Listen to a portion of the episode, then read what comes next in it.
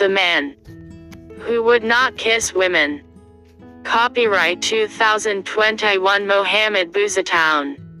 All rights reserved.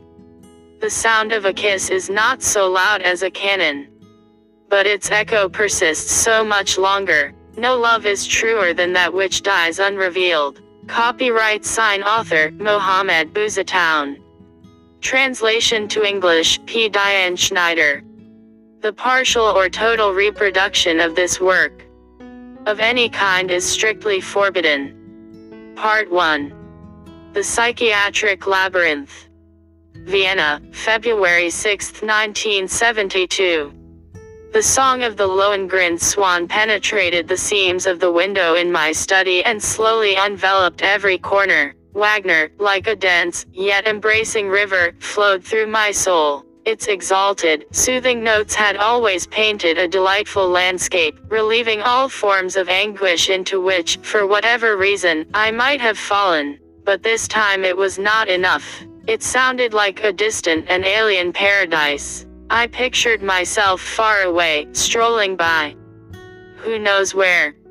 At the end of the street, not far away, the river Aare could be heard faintly rumbling. The drawing I loved so much by Adolf Wölfli gazed at me like an inquisitive gray mirror. There, sitting on my sofa, with my arms framing my head, I thought, or, rather, I did not want to think about anything, or about anyone. I dare not mention my name, my origin, nor my possible future, because no matter how I might try, it would seem untrue. Everything has changed for me in such a short time, and in an unexpected and overwhelming way. This, to the point that I, a psychiatrist, experienced in my trade, and familiar with the oddest human delusions, today, my own existence seems the most unlikely of all. My years working in Austrian hospitals, the most intense in my life, have been transformed, in recent months, into a chaotic universe full of unsettling logic. Am I going crazy? That wouldn't be weird for a psychiatrist, but it's not like that. I'm just trying to sort out the chaos of my existence. It is a paradox, but now that I finally know everything about my past, my parents, everything that once fit perfectly in my life, now is a labyrinth. Today I find I know so little about myself, much less what I am going to do in the future. I don't know, I just don't know. Let me tell you how I got to this point. Until I was 13, my life was normal. I lived in the commune of Mittelland, in a quiet district of Bern, called Gibbelbach. I had loving parents, a comfortable and peaceful home, friends in the neighborhood, and almost all the neighbors knew me. My father's name was Klaus Hudler. He was a notary, and my mother, Ada Strauss, a kindergarten teacher. They were no different from most bourgeois Swiss families, welcome and farewell kisses, hugs and gifts on birthdays, or after some silly school performance, at school. I was used to asking for little, as my parents seemed to anticipate my wishes. They used to pamper me, but now that I evaluate them from a new perspective, it seems to me they were somewhat subservient in their affection. I remember, with special tenderness, those Saturday afternoon walks through the arcades of the old city, to the Munster Cathedral, the Onion Fair, which we never missed in August. My father was a bit stodgy in his interactions, sometimes even a bit over the top, but I wanted him that way, with that worn out formality of a civil servant. Now my mother, on the other hand, I feel she sincerely loved me. She seemed to read in my eyes when I was sad or upset, even when I was lying to her. Her hugs were always an irrefutable refuge from any nonsense or irrational fear of mine. But she never talked about my early years, about those maternal emotions you have, about the first steps, or the first words, or other family anecdotes that seem to always fill those first years of maternal inexperience. She would just smile and say, You were always an angelic and curious child, just like now. I was left with that vague answer, which was not accompanied by any image of me either. I didn't remember myself as a little kid, except for some very weird nightmares that used to come to my mind. They were like bursts of radiance and seemed to deafen me, even though I could not imagine any sound. But in those sporadic dreams I only saw shadows, fading, flying, or falling into dark abysses. Sometimes I tried to identify them as some nighttime party full of fireworks, like the ones they shoot off in some southern towns. And every mirror was the object of my absurd questions. A parallel reality seemed to be assembling itself in that virtual image which, when trying to feel it, only had the coldness of a non-existent glass, populated only by confused reflected images. I made faces in them. I gestured, I moved and I seemed to see a likeness of myself. Who was there, in front, or inside of me? When I was sleepless, I would, while in bed, remember those images and end up having crazy dreams about them. I felt lonely and wondered why I did not have brothers or sisters. When I would ask about it, I would sense a certain blush in my mother and concern in my father. He would respond harshly, saying, Son, it was not easy for us to be parents. Once we had you, your mother was very ill. Maybe we did not want to risk her life. But don't worry, only children, like us, are more pampered and don't have to share with anyone. That recurring and gentle refrain was what I least wanted to hear. I would have liked nothing more than to have a brother with whom to be an accomplice or adversary. I never told him, but once I asked Herr Singer, my father's childhood friend, and our family doctor, who always cared for my family, with that mischievous innocence that children have, was my mother seriously ill when she had me? Faced with that question, the naive doctor assured me that my mother never had anything, apart from some colds. Iron health. He said. I just smiled. Someone had lied. But that didn't really matter at all. I had a lot of friends among the kids from the neighborhood and from school and we got into whatever mischief we could think of. I was rarely punished for it, except when I climbed through the window into the school chapel with Gunther and Ralph and we stole some candles, but that's kid stuff. I considered my family well off, although I couldn't say they were rich. However, I sensed some contradiction between my parents' income and the Herbertstrasse School in Salem, where I was studying. It was one of the most expensive and privileged schools in the city and the families of my classmates were the wealthiest in Bernese society. The pedagogy there was too rigid and only German was spoken. Extracurricular activities were organizing and staging medieval plays of pan-Germanic origin. The pecuniary demands were also considerable. I was trying to reconcile the apparent contradiction between the education I received and the relative liberality of my home, between the comfortable modesty of my parents and the wastefulness of school expenses. Upon any observation I made in this regard, they explained to me that this was not a problem, that any expense that seemed to be an extra burden was done for my own good. In addition, the explanation for many things always appeared the inheritance of my Viennese grandfather. I was one of the few who commuted to and from classes on the old mobile city trams.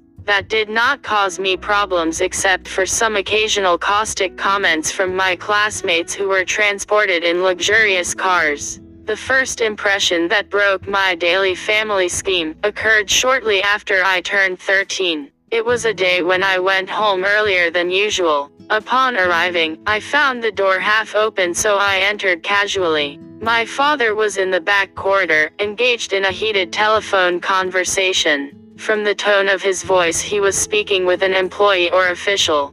This can't be, sir. Do you think we have a money factory?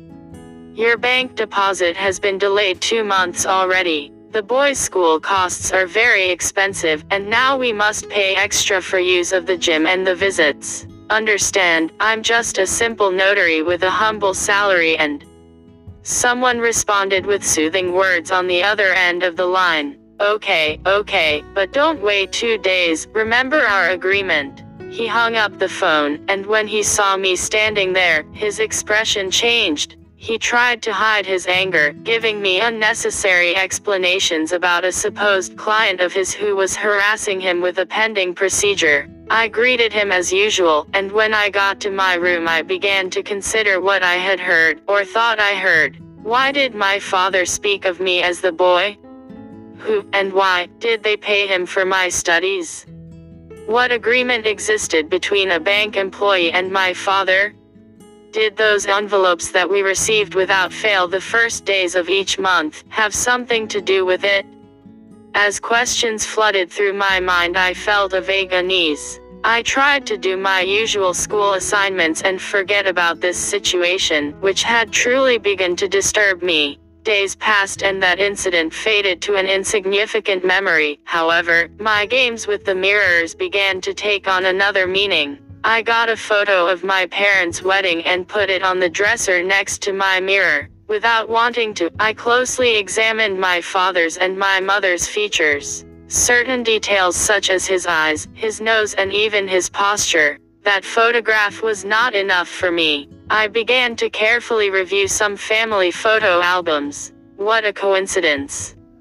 There were no photographs of me prior to age 3. In the photos of my parents from their first years of marriage, they were always alone, and the first photo we had together was on a platform at a train station. It was not the Zofingen station in Bern. According to them, I was born in September 1939, in my grandfather's town, Linz, in Vienna. They had supposedly gotten married in Bern and spent a year in Vienna together with my grandfather, but I didn't know the details. All I got were silly smiles and evasive actions mentioning silly things. When questioned directly about it, their response sounded superficial. The baby photographs had been taken by my grandfather and the one that we keep from the station in our living room when we said goodbye showed only the three of us. How weird, he wasn't in the photo. I never insisted, I imagined there were family problems. My mother had blonde hair, hooded eyes and dark irises, her small, upturned nose, and full, defined lips.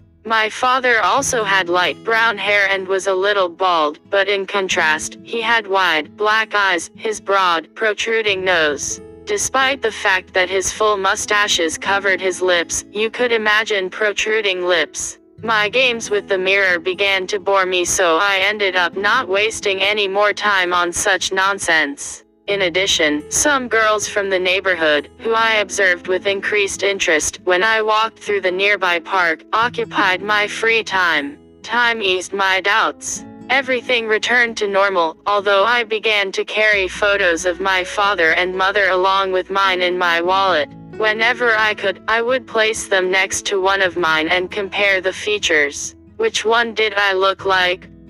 I asked the same question of some of my friends, acquaintances, and teachers. The answers were varied and contradictory, all of which sounded like amiable hypocrisy. My blue eyes, my straight black hair had none of them. To my doubts, they only responded that it must have been inherited from my grandfather. The Great War was a subject that nobody touched and I, immune to all my own memories, ignored it completely. In those years of childhood and puberty, I felt a small spark of incurable melancholy in my character. I would fall in love with extreme passion. I remember a girl named Karina, a little older than me. She worked as a nurse in a municipal health center. I met her when I went to have treatment for a minor accident on my left index finger. The delicacy with which she healed me awakened in me an erotic image. I invited her to the movies. She answered me clearly. I leave at 5, wait for me outside, we'll go to my house.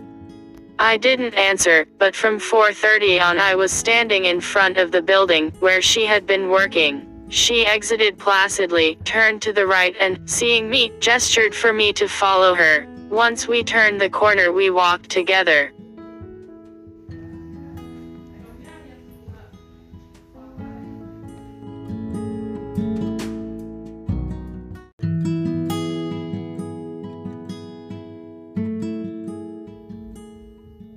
The Man Who Would Not Kiss Women. Copyright 2021 Mohammed Bouzatoun. All rights reserved. The sound of a kiss is not so loud as a cannon. But its echo persists so much longer. No love is truer than that which dies unrevealed. Copyright sign author, Mohammed Bouzatoun. Translation to English, P. Diane Schneider. The partial or total reproduction of this work of any kind is strictly forbidden. Part 1 The Psychiatric Labyrinth. Vienna, February 6, 1972. The song of the Lohengrin swan penetrated the seams of the window in my study and slowly enveloped every corner. Wagner, like a dense, yet embracing river, flowed through my soul. Its exalted, soothing notes had always painted a delightful landscape, relieving all forms of anguish into which, for whatever reason, I might have fallen. But this time it was not enough. It sounded like a distant and alien paradise. I pictured myself far away, strolling by. Who knows where? At the end of the street, not far away, the river Aare could be heard faintly rumbling. The drawing I loved so much by Adolf Wölfli gazed at me like an inquisitive gray mirror. There, sitting on my sofa, with my arms framing my head, I thought, or, rather, I did not want to think about anything, or about anyone. I dare not mention my name, my origin, nor my possible future, because no matter how I might try, it would seem untrue. Everything has changed for me in such a short time, and in an unexpected and overwhelming way. This, to the point that I, a psychiatrist, experienced in my trade, and familiar with the oddest human delusions, today, my own existence seems the most unlikely of all. My years working in Austrian hospitals, the most intense in my life, have been transformed, in recent months, into a chaotic universe full of unsettling logic. Am I going crazy? That wouldn't be weird for a psychiatrist, but it's not like that.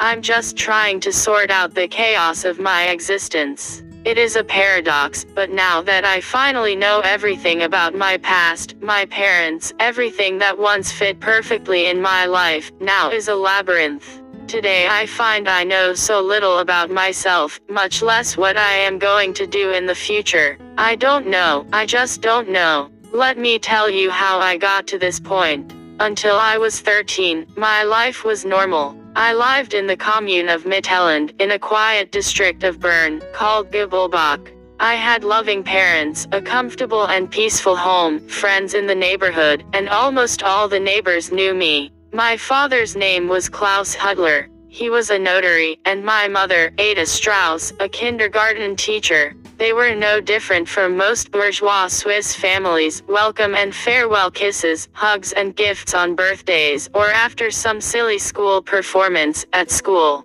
I was used to asking for little, as my parents seemed to anticipate my wishes. They used to pamper me. But now that I evaluate them from a new perspective, it seems to me they were somewhat subservient in their affection. I remember, with special tenderness, those Saturday afternoon walks through the arcades of the old city, to the Munster Cathedral, the Onion Fair, which we never missed in August. My father was a bit stodgy in his interactions, sometimes even a bit over the top, but I wanted him that way, with that worn out formality of a civil servant. Now my mother, on the other hand, I feel she sincerely loved me. She seemed to read in my eyes when I was sad or upset, even when I was lying to her. Her hugs were always an irrefutable refuge from any nonsense or irrational fear of mine. But she never talked about my early years, about those maternal emotions you have, about the first steps, or the first words, or other family anecdotes that seem to always fill those first years of maternal inexperience.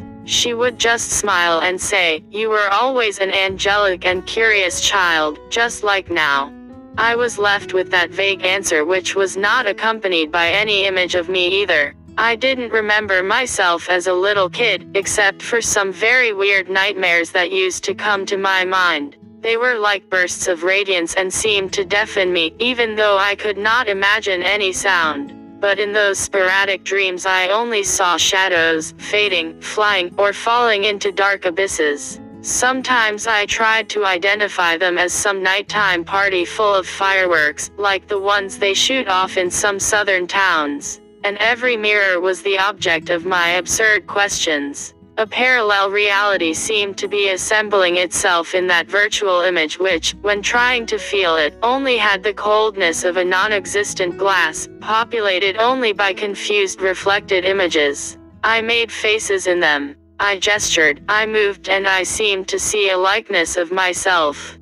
Who was there, in front, or inside of me? When I was sleepless, I would, while in bed, remember those images and end up having crazy dreams about them. I felt lonely and wondered why I did not have brothers or sisters. When I would ask about it, I would sense a certain blush in my mother and concern in my father. He would respond harshly, saying, Son, it was not easy for us to be parents. Once we had you, your mother was very ill. Maybe we did not want to risk her life. But don't worry, only children, like us, are more pampered, and don't have to share with anyone.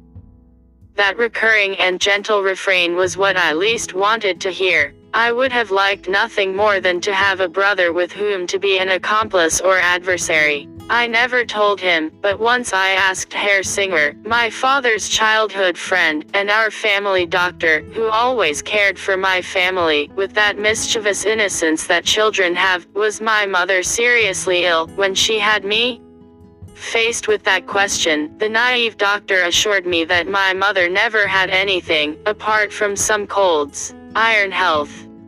He said. I just smiled. Someone had lied. But that didn't really matter at all. I had a lot of friends among the kids from the neighborhood and from school, and we got into whatever mischief we could think of.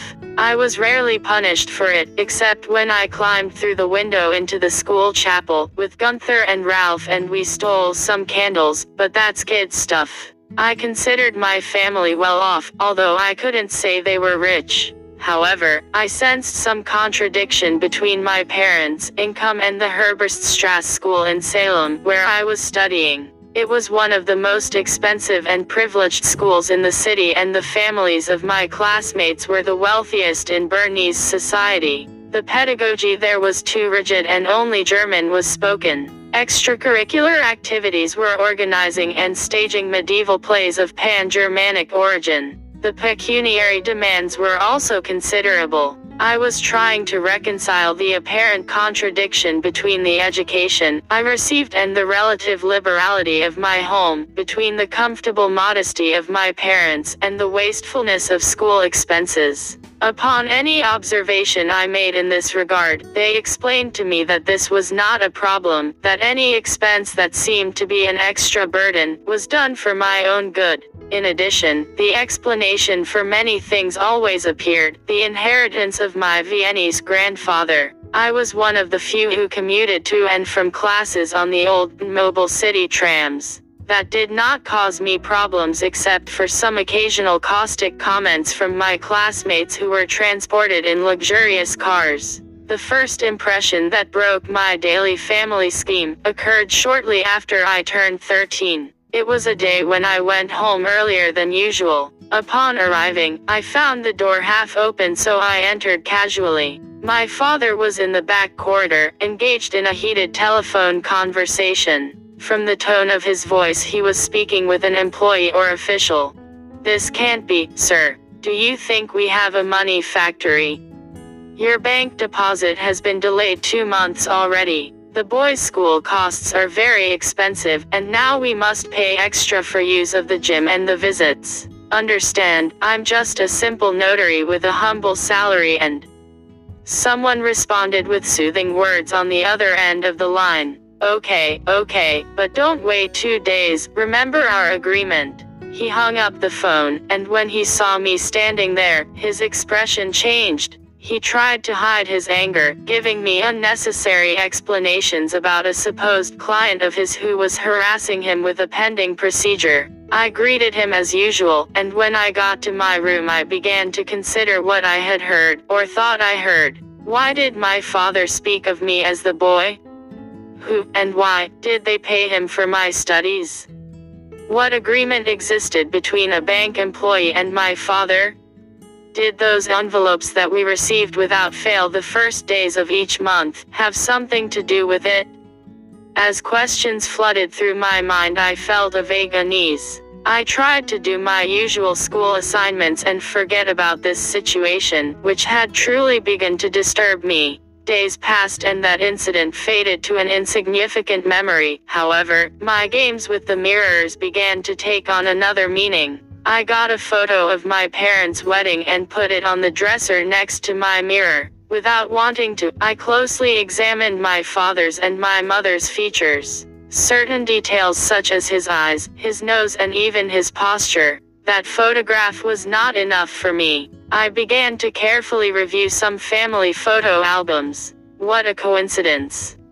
There were no photographs of me prior to age 3. In the photos of my parents from their first years of marriage, they were always alone, and the first photo we had together was on a platform at a train station. It was not the Zofingen station in Bern. According to them, I was born in September 1939 in my grandfather's town, Linz, in Vienna. They had supposedly gotten married in Bern and spent a year in Vienna together with my grandfather, but I didn't know the details. All I got were silly smiles and evasive actions mentioning silly things. When questioned directly about it, their response sounded superficial. The baby photographs had been taken by my grandfather and the one that we keep from the station in our living room when we said goodbye showed only the three of us. How weird, he wasn't in the photo. I never insisted, I imagined there were family problems. My mother had blonde hair, hooded eyes and dark irises, her small, upturned nose and full, defined lips. My father also had light brown hair and was a little bald, but in contrast, he had wide, black eyes, his broad, protruding nose. Despite the fact that his full mustaches covered his lips, you could imagine protruding lips. My games with the mirror began to bore me so I ended up not wasting any more time on such nonsense. In addition, some girls from the neighborhood, who I observed with increased interest when I walked through the nearby park, occupied my free time. Time eased my doubts. Everything returned to normal, although I began to carry photos of my father and mother along with mine in my wallet. Whenever I could, I would place them next to one of mine and compare the features. Which one did I look like?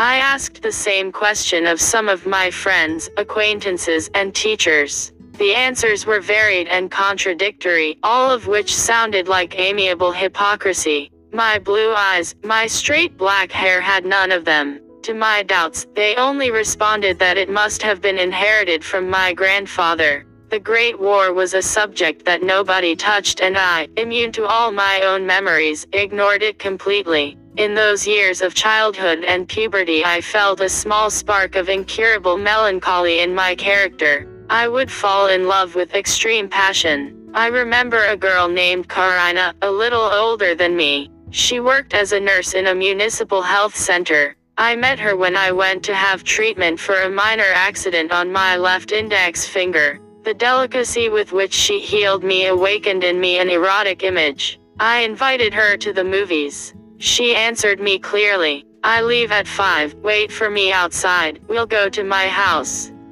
I didn't answer, but from 4.30 on I was standing in front of the building, where she had been working. She exited placidly, turned to the right and, seeing me, gestured for me to follow her. Once we turned the corner we walked together.